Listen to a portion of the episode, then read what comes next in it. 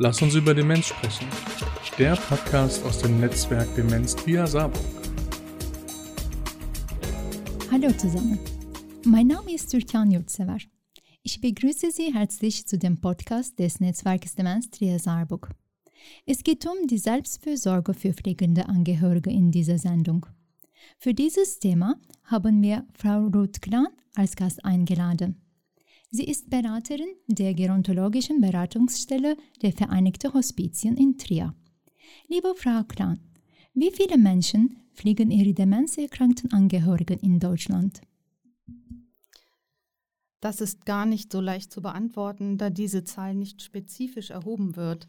Laut dem Statistischen Bundesamt gab es 2019 insgesamt 4,1 Millionen Pflegebedürftige in Deutschland, von denen alleine schon 76 Prozent, also ungefähr 3,1 Millionen Menschen zu Hause durch Angehörige, Freunde und Nachbarn teilweise mit Hilfe ambulanter Dienste versorgt werden. Dies zeigt schon einmal das unglaublich große Engagement der pflegenden Angehörigen in Deutschland. Wie viele dieser Pflegebedürftigen an einer dementiellen Veränderung leiden, kann hieraus aber nicht geschlossen werden.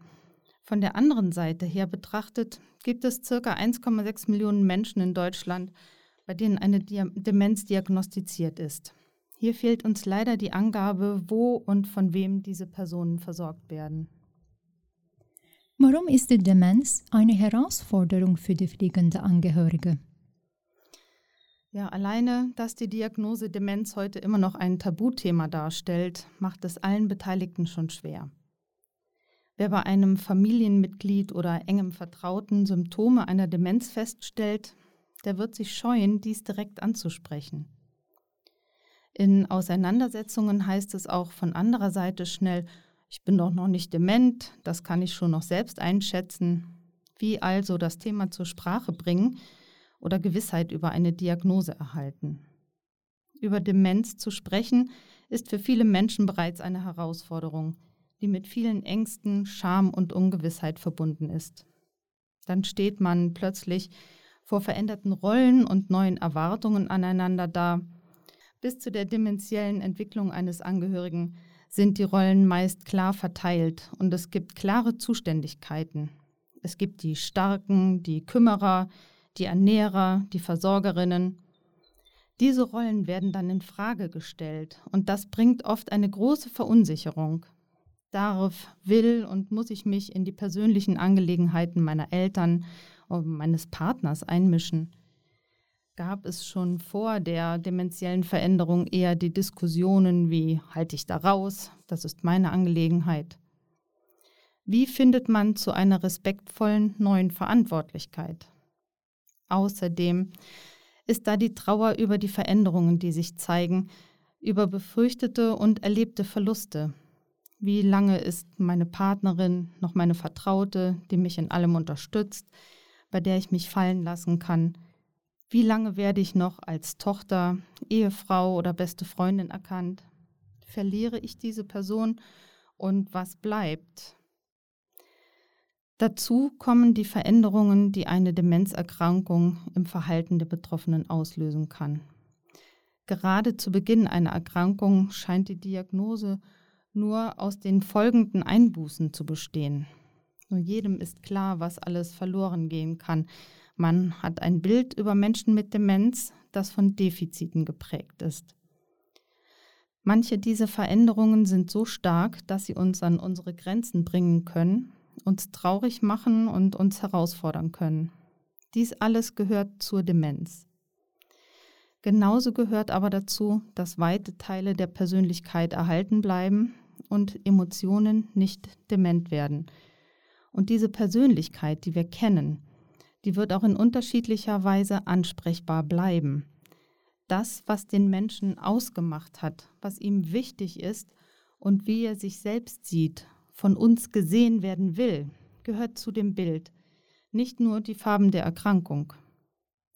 Auf dieser Ebene können wir unseren Angehörigen lange erreichen, über Gefühle, über Geschichten und Dinge, die seine oder ihre Identität mitgeprägt haben. Die Leidenschaften, wie zum Beispiel die Musik, die das Herz vorher erreicht haben, werden auch und gerade in der Demenz zum Schlüssel der Erinnerungen. Nicht zuletzt gibt es unglaublich viele bürokratische Dinge zu regeln, wenn eine Demenz entsteht. Das System der Pflegeversicherung bietet einiges an Unterstützungsleistungen, die aber teils verwirrend sein können und kompliziert zu beantragen sind. Das sind oft eher ungeliebte Aufgaben von pflegenden Angehörigen, da man den Kopf oft gar nicht frei genug hat.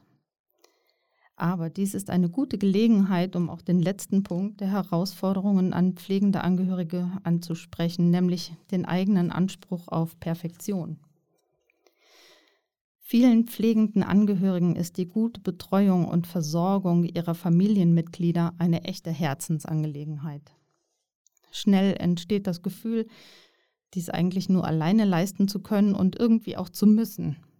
Viele empfinden eine tiefe Verpflichtung, und haben auch das Gefühl, diese ganzen Informationen und Hilfsangebote, die passen gar nicht so gut zu uns. Bei uns ist das noch ein bisschen anders. Die Herausforderung für pflegende Angehörige während der gesamten Zeit ist es, auch gut für sich selbst zu sorgen. Um einen anderen Menschen gut zu versorgen, da muss ich mich vorher um mich gekümmert haben, muss die Aufgaben auf viele Schultern verteilt haben und Auszeiten einplanen, ohne schlechtes Gewissen.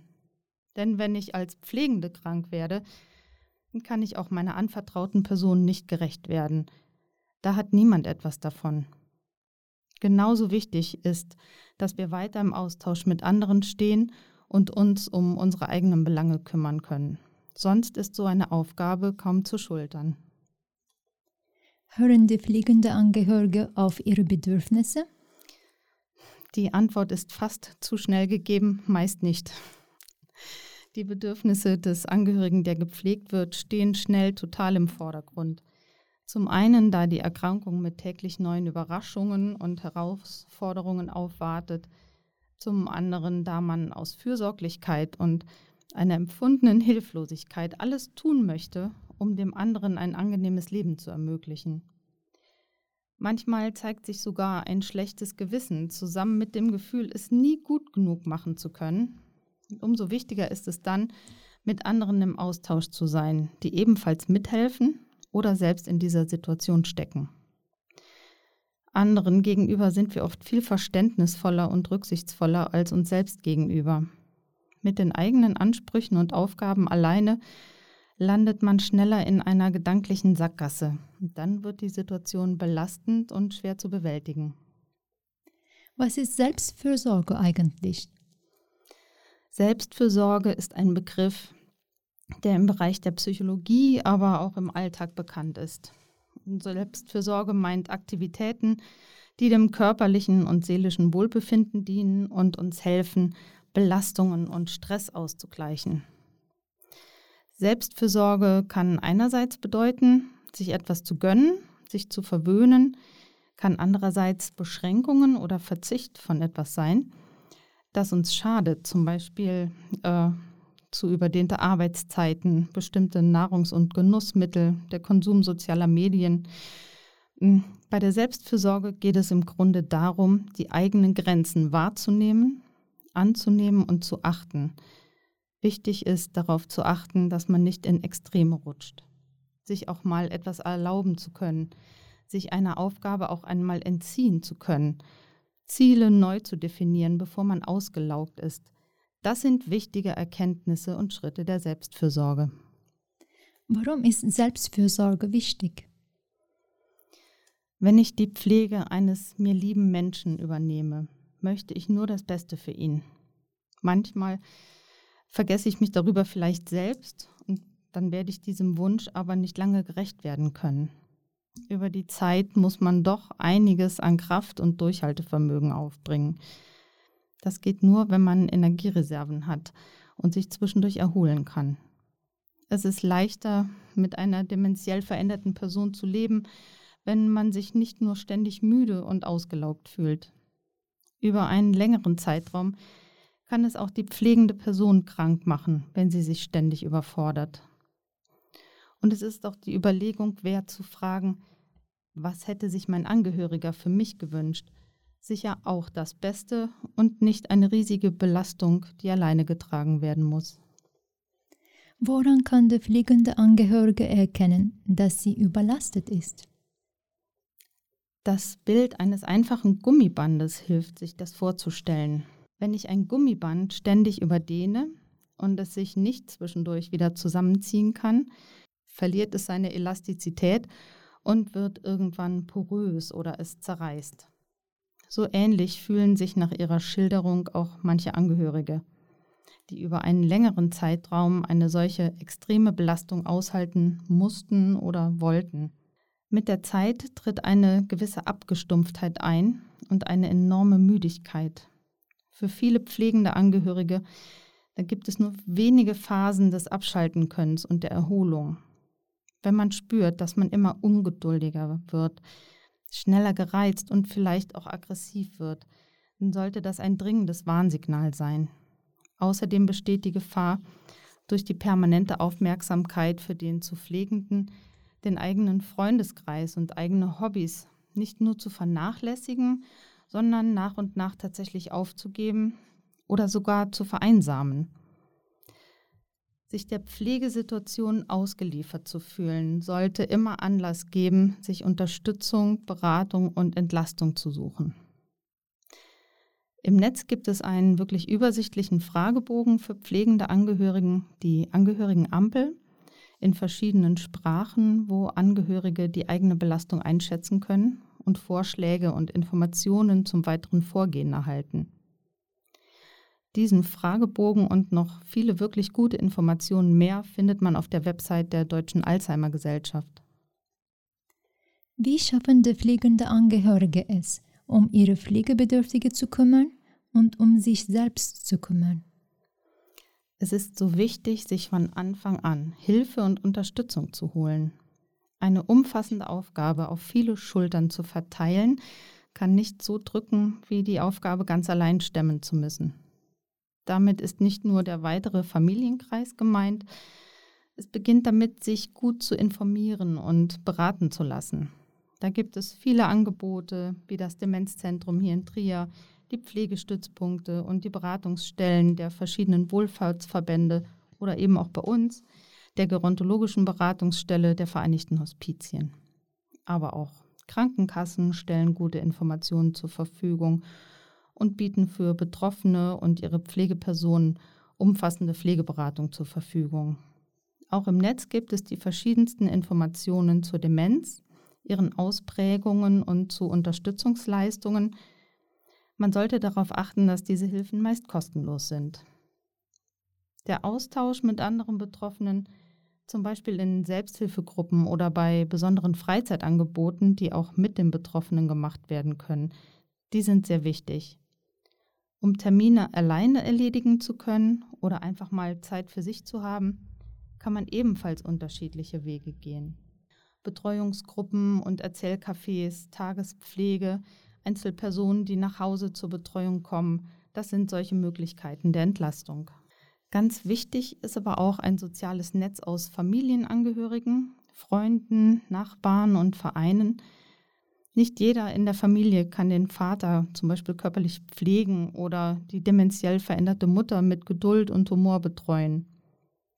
Andere haben keine Geduld für Behördengänge, Telefonate mit Pflegekassen und Ärzten oder dem Stellen von Anträgen. Man kann sich diese Aufgaben teilen. Dazu gehört eine gute Portion an Wertschätzung und miteinander reden, damit das klappt.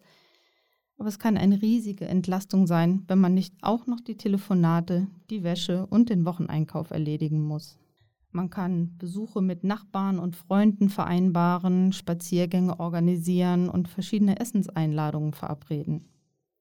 Dabei tauscht man sich auch immer über die aktuelle Situation aus, kann von den Erfahrungen und dem Verständnis der anderen profitieren und vor allem die betroffene Person hat weiterhin ihre verschiedenen Ansprechpartner und Abwechslungen.